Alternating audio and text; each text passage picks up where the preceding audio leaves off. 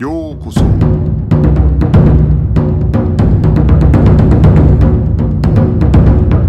Eu sou o Gustavo e você está ouvindo o Budocast. Bem-vindos a mais um Budocast. No episódio de hoje nós vamos falar sobre judô como ferramenta educacional e temos aqui como convidado o professor Rafael Borges, formado em educação física, mestrado, doutorado, cara muito conhecedor do judô e que inclusive eu queria perguntar um pouco para ele sobre uma experiência que ele teve lá no Japão relacionada a esse tema. É, Bem-vindo, Rafael, muito bom ter você aqui no Budocast.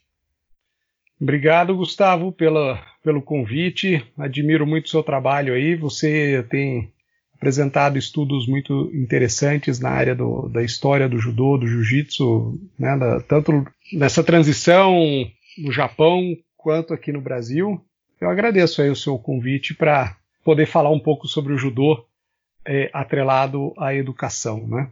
Primeiramente, Rafael, eu queria te perguntar um pouco sobre o primeiro a sua formação, né, que você pudesse falar para os ouvintes qual é a sua formação e sobre o projeto Sport for Tomorrow que você participou, você foi selecionado, né, por esse projeto para poder ir ao Japão, conhecer como é que funciona o judô lá e tal. Eu queria que você pudesse dar uma, uma introdução sobre esse assunto. Legal, Gustavo. Então, eu sou formado né, em educação física, minha graduação, fiz mestrado e doutorado na área também, né, só que na área mais de fisiopatologia, atrelado ao exercício às doenças, né, os benefícios que os exercícios podem trazer para o organismo doente. E também sou professor de judô, graduado, professor de jiu-jitsu, fui da seleção brasileira de, de, luta livre, né, freestyle wrestling, e também dou aula de defesa pessoal, já sou a terceira geração da família. Né, esse ano completaríamos 77 anos de portas abertas, dando aula de judô, jiu-jitsu e defesa pessoal. Parte do currículo meu me permitiu a poder participar desse projeto do Japão. Sport for Tomorrow é uma iniciativa do governo japonês que tem por objetivo promover o esporte em mais de 100 países até esse ano de 2020. Então, o objetivo principal é de divulgar os valores do esporte e promover o movimento olímpico e paralímpico. Essa iniciativa do governo japonês começou no ano 2016, terminaria, não sei como é que está depois de tudo isso, né? É, esse seria o último ano, por causa das Olimpíadas de Tóquio com esse objetivo dos esportes. Então, o, o que, que, aconteceu? Em 2016 foi assinado um memorando né, do Brasil e Japão, um memorando de cooperação na área do desporto entre o Ministério, né, o denominado Ministério de Educação, Cultura, Esporte, Ciência e Tecnologia do Japão, é um ministério só que reúne todas essas áreas, juntamente com o Ministério do Esporte dos Esportes do Brasil na época, né, 2016. Então esse memorando foi assinado, um memorando de cooperação entre os países, né, porque o Brasil tinha feito a Olimpíada 2016, a próxima é Japão, mas esse memorando ficou para diversos esportes. Né. Agora, o, como é que o judô chegou na história? Né, é, é, foi muito uma articulação realmente é, do, do Instituto Kodokan do Brasil que conseguiu mostrar para a embaixada do Japão no Brasil, através do consulado japonês em São Paulo, uma importância grande para o judô. Né?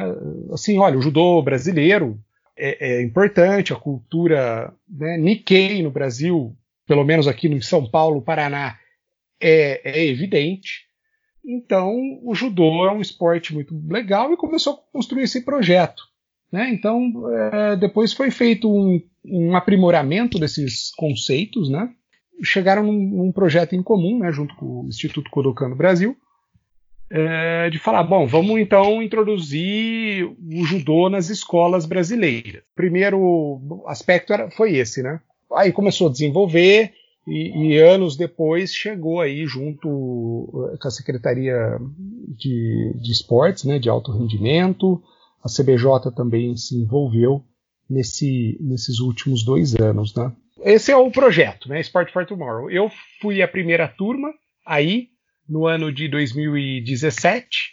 Eu, junto com demais professores escolhidos, onde o pré-requisito era ter um currículo acadêmico, né, e, e, também dominar outro idioma, né. E como é que foi essa vivência lá no Japão? O que, que você pode, inclusive, trazer dessa experiência, até para quem nunca pôde, nunca teve a oportunidade de ir até o Japão e conhecer o judô por lá? Olha, Gustavo, para todos nós, professores que fomos, é, o, o chefe dessa delegação inicial que foi, foi o sensei Umakakeba, o Ichiro, o qual pude ficar muito próximo a ele e, e potencializar o meu aprendizado nesse ano de 2017.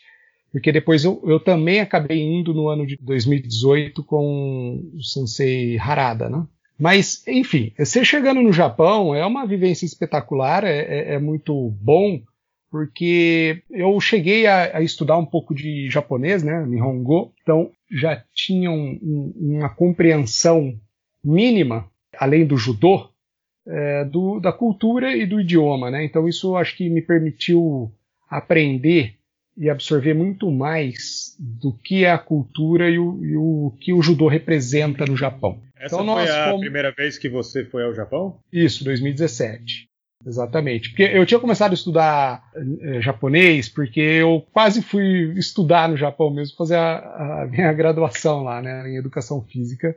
Mas isso seria no, nos anos de 2000, né? Então, eu, eu, tive uma oportunidade no ano de 2000, só que eu só consegui. Tive uma outra oportunidade em 2001, né? No ano seguinte, não deu. Você vê, oportunidade surgiu 16 anos depois.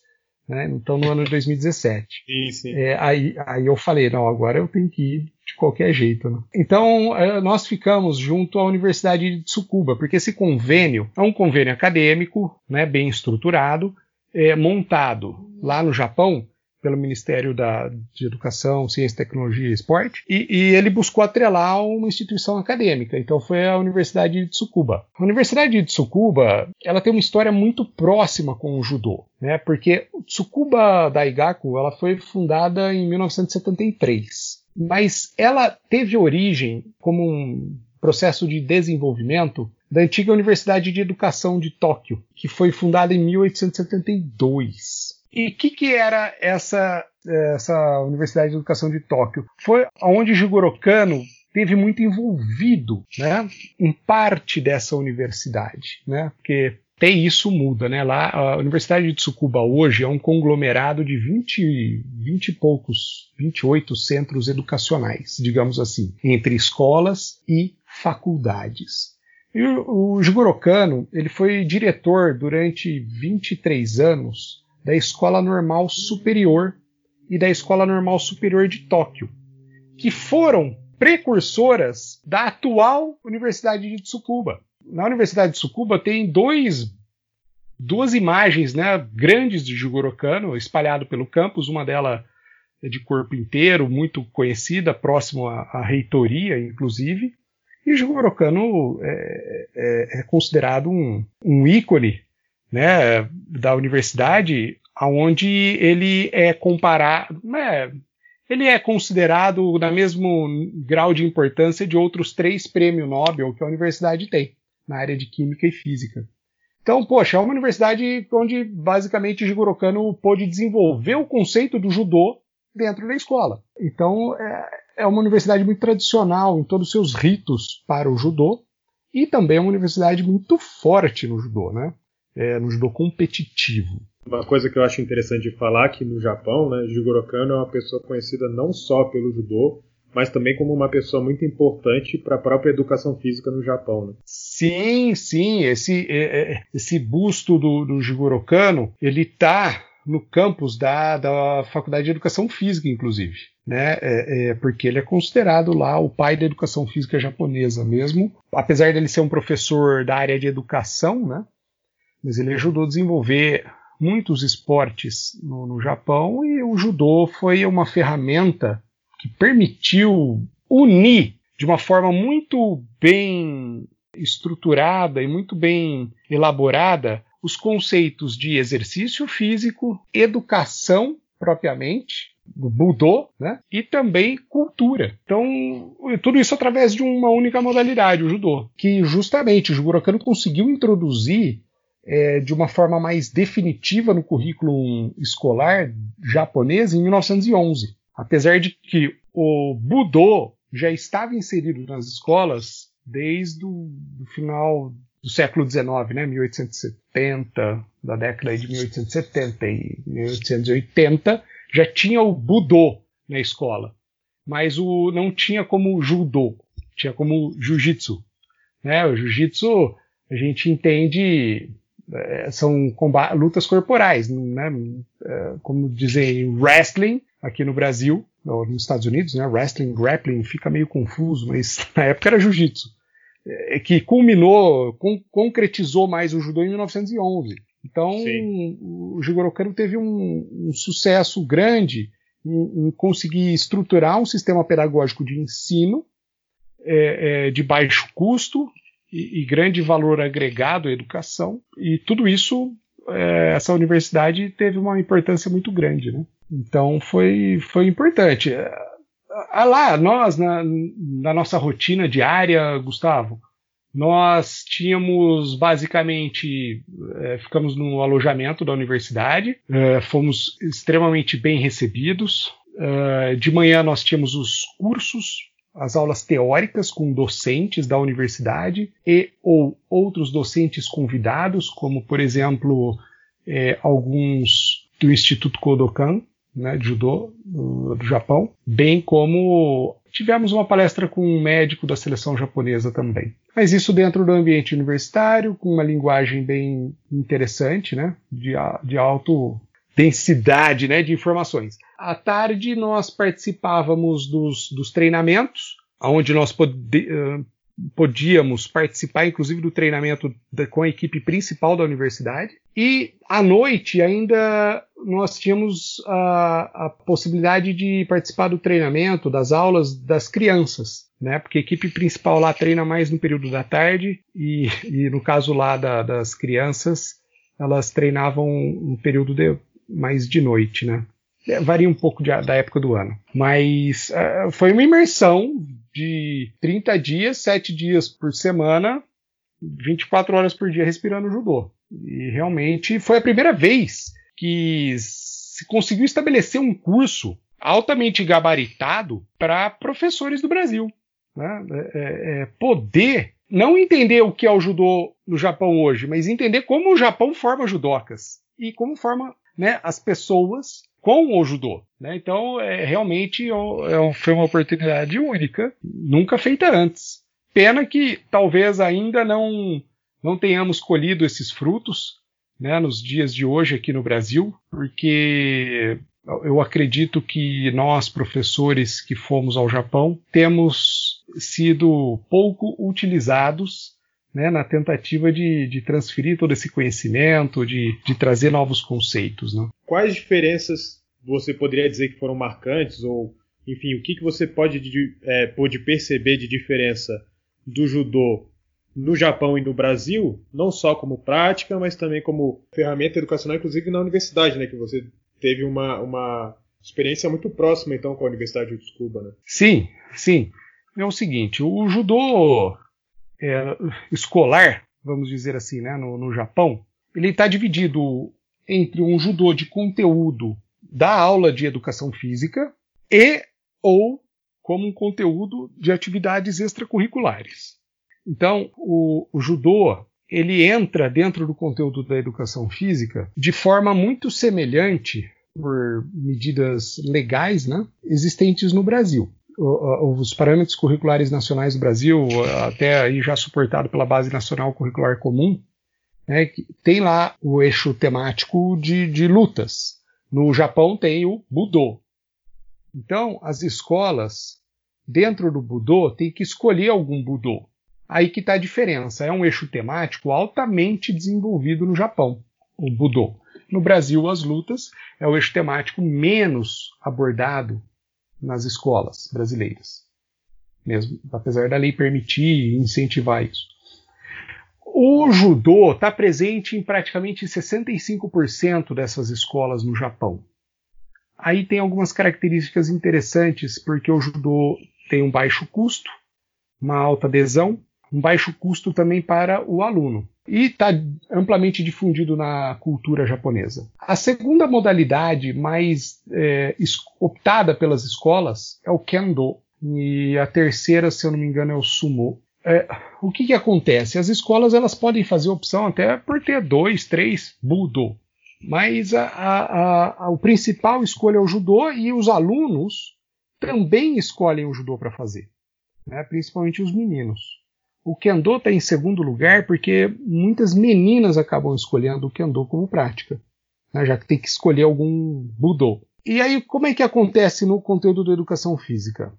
São dois anos praticamente obrigatórios. Né? Isso, para nós, lá no Japão, eh, seria o final do ensino fundamental 2, que para nós aqui seria equivalente ao oitavo, nono ano, pegando o, o início do ensino médio. Né? Então, são dois anos obrigatórios. E depois tem mais praticamente quatro anos que são opcionais. Né? Ou seja, a criança, o adolescente já, né? Ele, ele tem a possibilidade de qual esporte ele quer praticar dentro do conteúdo de educação física escolar. Então, muitos escolhem o judô, continuam com a opção do judô, porque tomam um gosto quando mais novo praticando, já que é obrigatório. Então, é, é, o, o Japão começa a montar sua linha de produção aí. Aí, para aquelas crianças mais talentosas, ou que a família gosta, a criança toma gosto, o professor indica, a, a criança ainda tem a opção de ir para o extracurricular, que lá eles chamam de bunkatsu. Né? O extracurricular é, seria, vamos dizer, o pré-competitivo e, e, e, competitivo do judô japonês, né? O treinamento é forte, né? dependendo da idade ali. Então, o, o bukatsu é praticado dentro da mesma escola, no contra-período escolar, às vezes com outro técnico né? não necessariamente o mesmo professor da educação física, porque já tem o viés mais de treinamento, competição. É, então, o judô japonês está totalmente estruturado em, uh, juntamente com a educação. Então, é uma forma de você fomentar o esporte, trazendo mais praticantes, né, popularizar o esporte e com um sucesso é, sensacional, porque é, é, uma seleção natural, a criança que gosta mais ou, ou tem né, características é, de talento inato, ela vai se desenvolver e está fácil para ela continuar. Aquela que não tem um talento inato ou não tem muita afinidade com o esporte, ela simplesmente deixa de fazer, vai escolher outro esporte, né? Beisebol, né? futebol, enfim. Então, a educação física japonesa, é, em termos de horas de prática, é em torno de 20% a mais do que a do Brasil. Sim. Só que com uma qualidade também sensacional, porque o, o, o dojo lá, dentro das escolas, é, tem uma estrutura de, de, de para nós aqui do Brasil, inconcebível, né? fora de série. O que reduz lesões, aumenta a motivação, né? você tem capacidade de atendimento, enfim, uma série de outras coisas. Né? E até mesmo motivação dos professores em trabalhar. Sim, lá no Japão eu lembro que é, é bem comum você ter pelo menos um Budokan nos bairros, né? que é bem barato de usar para praticar e é muito acessível. E aí você tem várias práticas ali que que enfim, as pessoas podem simplesmente alugar. Eu tenho um amigo que ele dá aula de Aikido lá no Japão, em um desses Budokans. Ele, na verdade, ele é americano, né? ele não é japonês. Ele já mora no Japão há muitos anos. Mas ele, por um custo muito baixo, ele consegue alugar um, um, um dojo para dar essas aulas dele. E um dojo, assim, maravilhoso. Altamente, assim, o tatame com uma alta tecnologia de absorção de impacto. Eu acho que todo mundo que já treinou num dojo do Japão sabe a diferença que é cair num tatame daqueles e, as, e alguns tipos de tatame que a gente tem no Brasil. Né? É, assim, é. O, o, dojo lá, ele é estruturado em cima de um, uma plataforma de madeira que já tem um amortecimento natural. Aí vem mais o tatame em cima. E eu cheguei a ver lá tatame de já 5 centímetros, né? De espessura.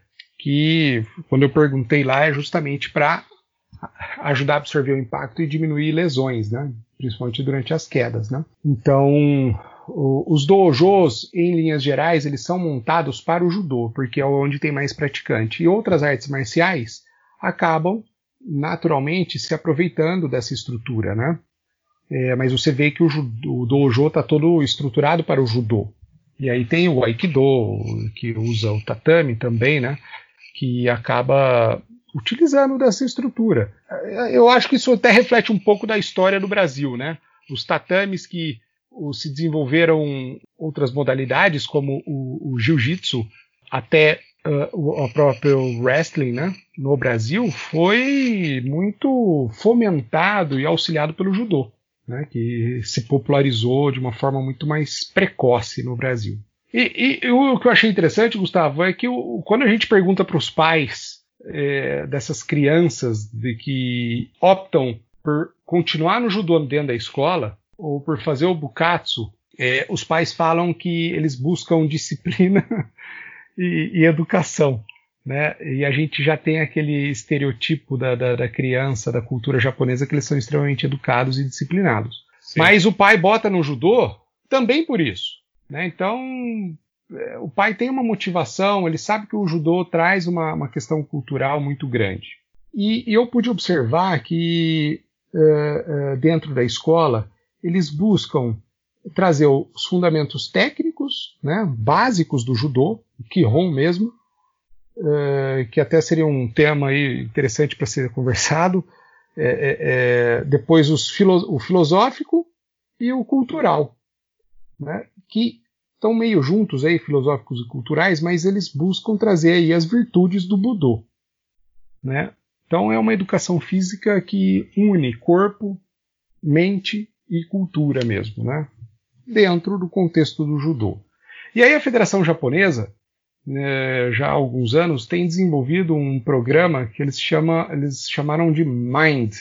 Né? Lá eles vão pronunciar de Mindo, né? que, que é voltado tanto na linguagem das crianças quanto dos adolescentes, mas é um acrônimo, MIND, né, de mindset, M, né, de maneiras, dá, dá exatamente a mesma coisa na tradução do português.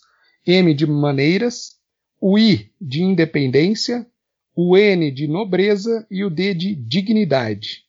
Né? Então fica manners, independence, uh, nobility, dignity, uh, mind.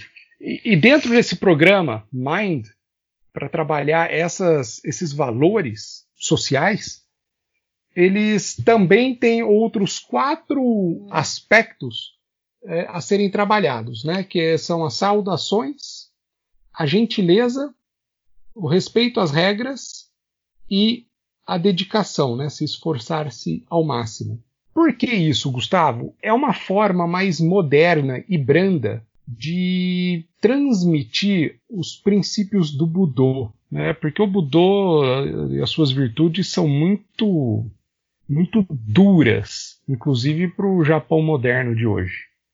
Então, uh, uh, para não perder totalmente as suas raízes, a Federação Japonesa, junto com o Kodokan, desenvolveram esse programa para que os professores eh, tenham uma referência eh, eh, comum para ensinar os princípios culturais e filosóficos do judô, né? Porque o judô não é, é, é mais do que um esporte, né? É, é, então eles é, ainda se preocupam com esse cuidado, que eu achei muito interessante, né? Ter esse não diria um protocolo, mas um padrão de, de qualidade né, para o ensino do judô. Uh, aí, Gustavo, em relação às técnicas ensinadas, elas são muito elementares quando a gente se trata do judô escolar, obrigatório, né, na escola, porque eles precisam ter o cuidado, né, porque são crianças que não têm domínio do judô, né, não tem domínio nenhum, então eles começam realmente ensinando o kemi, kumikata,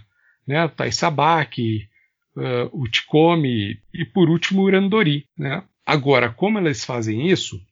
Eles conseguem, dentro do, do conteúdo escolar, abordar técnicas de Nagewaza e Katamewaza.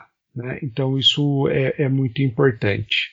e algumas alguns kaeshi Renraku, né? Mas uh, eu diria para você, Gustavo, que são aproximadamente aí, sim, seis a sete técnicas de Nagiwaza que eles abordam e mais umas cinco técnicas de Katamewaza. Né? Eles não abordam Shimewaza e Kansetsuwaza em Katamewaza. E, e o método de ensino é extremamente eficiente e seguro. Isso que também chamou muita atenção. Eu achei interessante, é, recentemente a Kodokan lançou um canal no YouTube, né? Que eles estão colocando vídeos aí, inclusive agora estão fazendo é uma sequência, se não me engano é toda semana uma técnica de 100 técnicas do judô.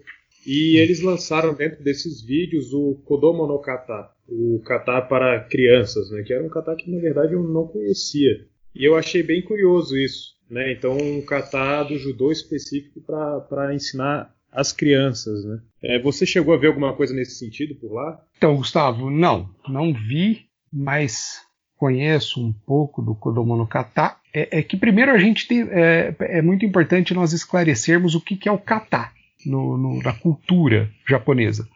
Tudo lá tem formas de se fazer as coisas. Seja sentar na mesa, é, é, é seja é, você fazer um chá, né, a cerimônia do chá, seja você fazer uma apresentação de técnicas em qualquer budô. Então, kata são formas, e isso é muito importante na cultura japonesa, eles valorizam muito isso. Agora, o Kodomo no kata é uma referência de, de, de como você, eu diria mais, não diria, eu não diria ensinar, mas eu diria avaliar, talvez, as crianças né? E você colocar um propósito, uh, um objetivo pré-estabelecido. Mas eu não vi isso nas escolas.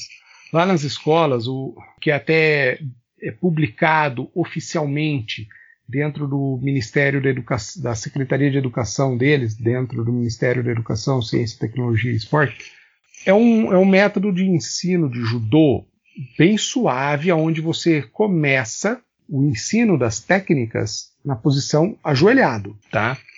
Então, em relação ao Kodomo Kata, não, não é aplicado, não. Por que ajoelhado? Para reduzir o impacto. Né? E eles começam com, por exemplo, Deashibarai, uh, uh, Tayotoshi, uh, Hizagruma, né? Uh, o Sotogari, quando ensina, é lá por último, né? E, e, ou Tigari. Então, o Goshi também.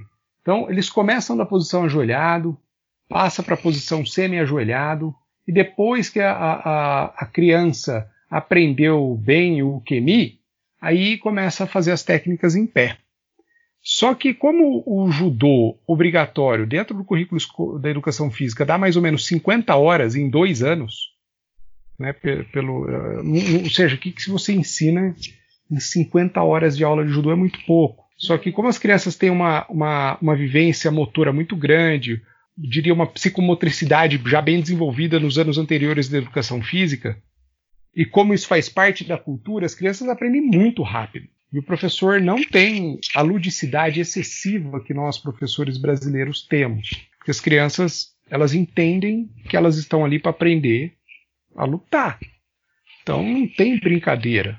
Então, o aproveitamento da aula é muito grande. E também não tem obstáculo do idioma. Você fala para uma criança de Ashibarai, ela já, já entende mais ou menos o que, que vai fazer. Né? Você fala um, o Goshi, Koshiguruma, ela já sabe mais ou menos. Né? Então, esses obstáculos fazem com que a eficiência do aprendizado seja muito grande. E também tem as técnicas de Katame, uh, Katame Waza, né? Que também são seguras para serem ensinadas e divertidas, porque as crianças elas, elas começam a aprender o judô por aí. O Kodomo no Kata, Gustavo, eu diria que está para o nível do, do judô escolar do Japão, dentro da educação física, é complexo já, tá? Não é básico, não. a gente que assistiu ali, né, o Kodomo no Kata sabe que é um negócio já bem desenvolvido, não, não é o nível de judô que a criança aprende na escola. Agora, a criança que, o adolescente que faz o bukatsu, né, que é o contra-período escolar, tem um nível de judô altíssimo. Nós até fomos visitar uma escola é, na região de Yokohama, né, Toin Gakuen, uma escola particular, tá? apesar a Universidade de, de Tsukuba ela é pública, é, mas nós também fomos visitar outros dojo que são referência. É, dentro de escolas. Então essa escola tem um dojo masculino e um dojo feminino muito forte, onde inclusive um dos atletas da, da que estava ainda no ensino médio é, medalhou é, no Grand Slam aí de Osaka, né, em 2018. É, o Mural Sanshiro, né, ele é estudante, está no ensino médio. Agora não mais, né? Agora já está na universidade. Mas é, é, é para você ver o nível. É, é, às, vezes, às vezes você tem escolas com atletas de nível já mundial, né? Isso é sensacional, né? Uma realidade muito diferente já, né? Sim, porque lá não existe academia de judô. Falar que não existe é muito forte, né? Mas existe, mas muito, muito pouco. Lá o judô está totalmente atrelado à educação. Então, o, ele sai do, do ensino fundamental, vai para o ensino médio lutando judô e aprendendo judô. Se quer aprimorar mais, ele volta no contraperíodo escolar, porque ele tem um técnico de judô lá bom, uma estrutura boa. E quando ele vai para a universidade, é, é, é, ele continua no judô. Né? Então, a Universidade de Tsukuba é uma referência, Nitaidai, também Tokai, Kokushikan, né? São universidades que são referência do judô é, japonês. Né? Então, aí ele continua praticando judô na universidade. É muito parecido aí com o conceito americano, né? Do esporte atrelado à educação. E agora, desses últimos anos, assim, a gente já começa a verificar que muitas empresas estão apoiando o judô. Né? Porque às vezes a pessoa se forma, né, se gradua na universidade e ainda tem capacidade de continuar competindo judô em alto nível. Então, algumas empresas aí é, contratam né, esses profissionais, mas também para lutar judô. Já aí que começa a sair um pouquinho do conceito da linha de produção da educação e começa, vamos dizer assim, meio que profissionalização. Né, porque aí já é alguma empresa suportando um atleta. Né, que, totalmente diferente no Brasil, né? Que aqui uhum. o, o atleta ele ganha para treinar. No Japão ele paga para treinar mesmo sendo um atleta de altíssimo nível. É, é, a universidade pública lá é, tem, tem valores subsidiados pelo governo, né? mas até para treinar judô também se paga. Um valor baixo, mas paga. Então é, é tudo isso né, sobra dinheiro para o Comitê Olímpico Japonês investir em outras coisas, né, e não ficar no caso deles, bancando atleta. Né? No final de, de 20 anos, né, você investindo na educação e não tendo que investir em pagar o atleta, faz uma diferença gigantesca. Aqui tem bolsa atleta, lá não tem. Você fala para o japonês que aqui, o, na época, né, você vai ganhar aqui, tem atleta aí dentro do ciclo olímpico que ganhava um salário exorbitante, nossa, eles não acreditavam. É, é, é, então é isso o que, que acontece? Sobra recurso para você investir em estrutura. Por exemplo, eh, as escolas que eventualmente optam pelo Budô e são escolas novas ou que não têm, 50% é financiado pela própria escola e os outros 50% é financiado pela, pela prefeitura da escola ali onde ela está inserida. Então existe um subsídio grande para material esportivo, para estrutura esportiva, mas não para pagar atleta para ele viver. Né? Pouco diferente do conceito americano, né? Que o conceito americano tem muito apelo do, do, do sponsor, né? Do, do, mas é, é, interessante. Aí você começa a ver que o Brasil tá. A gente tem que tropicalizar o conhecimento, né? Não adianta trazer o que aprendeu lá para cá. É, depois dessa sua experiência por lá, é, quais formas você imagina para o desenvolvimento do judô dentro das escolas aí, trazendo esse conhecimento para o Brasil? Resumindo rapidamente, é, já tem muito judô no Brasil escolar. Ele está predominantemente, está predominantemente nas escolas é, particulares dentro do conteúdo extracurricular. Agora, como nós poderíamos trazer isso de uma forma mais massificada para o conteúdo da educação física dentro do eixo temático lutas na escola pública? Existem diversas formas. O mais importante a gente já tem, a lei permite isso. Agora, é, é, a gente precisa quebrar alguns paradigmas. uh, que no Japão também são, são quebrados. Né? Não, é tudo isso que a gente acha, não.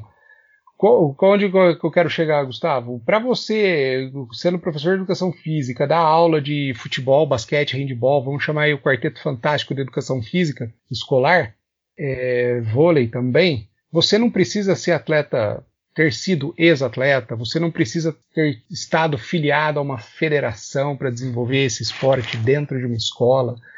É, você, poxa, você é professor de educação física, você vai lá e dá aula de educação física. Vamos pensar aí no ensino fundamental 2, onde a gente começa a trabalhar um pouco mais os, os esportes mesmo, né? Tudo bem que tem a dança, é, enfim, mas vamos pensar em esporte dentro da educação física escolar. Então, eu, o Japão tem um programa de capacitação de professores, um programa rápido de capacitação de professores para judô. É um programa curto é, que permite esse professor que quer ou precisa dar um conteúdo de, de judô dentro da sua aula de educação física, se ele não tiver uma, uma, uma, capacidade já, ele vai, faz um curso de capacitação extremamente rápido.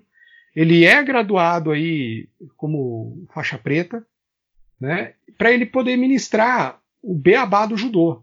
Vamos falar em português, fazer uma analogia clara, Gustavo, é motivar a criança a chegar em casa e falar para o pai e para a mãe que ela gostou do judô e quer praticar. Aí o pai vai botar lá no extracurricular. Então é, é literalmente meio que passar a linguiça perto do cachorro, entendeu? Atiçar, porque a criança toma gosto. Para você ensinar o básico do judô, você não precisa ser um grande professor de judô, um ex-atleta, um kodansha, né? tem que saber o básico, e o básico bem feito, o arroz com feijão bem feito, é isso que faz a diferença. Então, por que não pegar os professores de educação física escolar no Brasil, que tenham motivação em dar aula de judô, ou que já tiveram uma experiência prévia na sua vida dentro do judô, que seja que tenha sido faixa azul, laranja, roxa, marrom, sei lá. Mas ele já é um funcionário concursado, ele já é um servidor público, ele já é professor de educação física dentro dessa escola. O que, que ele precisa? Ele precisa, talvez, de uma reciclagem e de um programa de educação de judô. Isso eu fiz, eu já fiz já até, para até algumas escolas particulares, né, e, e, meio que incorporei o que o Japão fez, adaptei aqui.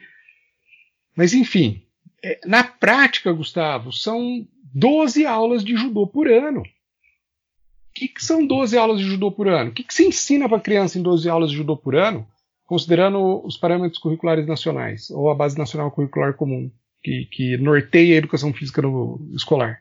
Não é nada. Então, 12 aulas de judô, você, se fizer um, um, um programa bem estruturado, uma pessoa que não tem uma vivência muito grande, vamos voltar naquela analogia para o ensino do basquete, do vôlei, que não tenha vínculo com as federações, nada, mas ela pode ensinar. Agora, eu vejo um papel muito importante das federações aí em fazer essa capacitação para esses professores, assim como é feito no Japão, e talvez, Gustavo, subsidiar materiais mínimos, porque vai precisar de um tatame de EVA. Né? Não precisa nem de judogi. Não precisa de judogi nesse sistema aí que eu vi no Japão e adaptei um pouco aqui no Brasil, porque o Japão todo mundo tem judogi trançado ainda. Agora aqui dá para fazer sem judogi. Sim, né? lá é outra. É, é lá é outra realidade. Então dá para esse professor, sabe, 12 aulas ensinar judô seguro para a criança. Aí passa de ano, no outro ano não ensina, vamos ensinar no, na, no quinto ano, no sétimo e, e, no nono ano do ensino fundamental 2. Pô, 3 vezes 12, é, porque os professores não trabalham todos os esportes todos os anos, senão não cabe no conteúdo.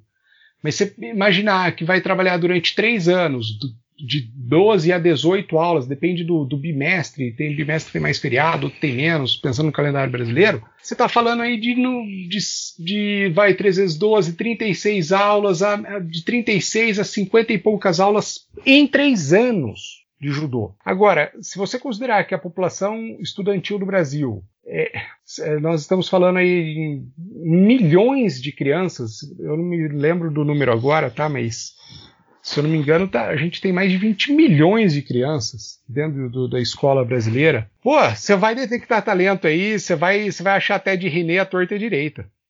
Né? Pegando um exemplo atual, você vai pegar uns talentos inatos assim, fácil, porque você começa a estruturar as coisas. Então a, a detecção de talento é muito importante, ela está estruturada. Você vai pegar a criança que você vai falar, nossa, essa criança nasceu para jogar futebol, essa aqui nasceu para fazer natação, essa aqui nasceu para fazer judô. Né? A gente tem uma variabilidade genética muito grande, uma população gigantesca. É, é, é tranquilamente, a gente tem inúmeros talentos, é, é, infelizmente, que não serão detectados. Né? Então eu, eu, acho que está fácil montar um projeto junto com as federações é, estaduais é, em abraçar a causa do judô dentro da escola pública como uma modalidade obrigatória. Essa seria, acho que, a principal forma. Para encerrar, tem mais alguma coisa que você acha interessante de expor aí para os nossos ouvintes é, com relação a essa sua experiência, todo esse conhecimento que você adquiriu lá e com a perspectiva na, dentro da própria perspectiva brasileira?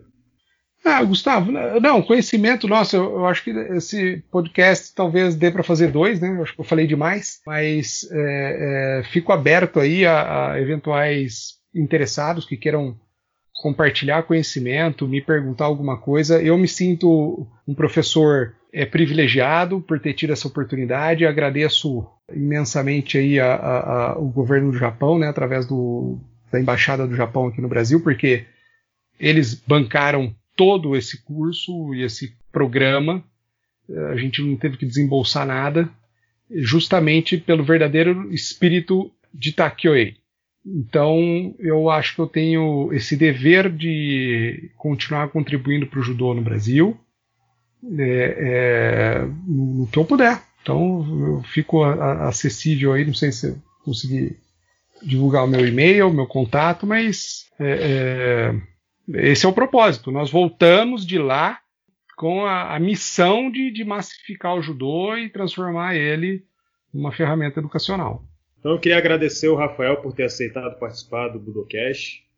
Muito obrigado mesmo. acho que a gente conversou sobre muita coisa interessante. Eu espero que a gente possa, se como você falou, gravar outros, né, para trazer outros assuntos, outras outros temas relacionados também até, é, se você quiser falar mais sobre essa sua experiência no Japão, que eu acho sempre interessante fazer essa, vamos dizer, esse intermédio, né, de quem já teve a oportunidade de ir lá e quem nunca pôde conhecer, né, e que tem só na, na, na imaginação como é viver no Japão, como é o judô lá, como é que, inclusive em termos de organização e tudo isso que você pôde trazer aqui para gente, então, eu é, te agradeço bastante por ter participado desse episódio do Budocast. Obrigado, Gustavo. Então é isso.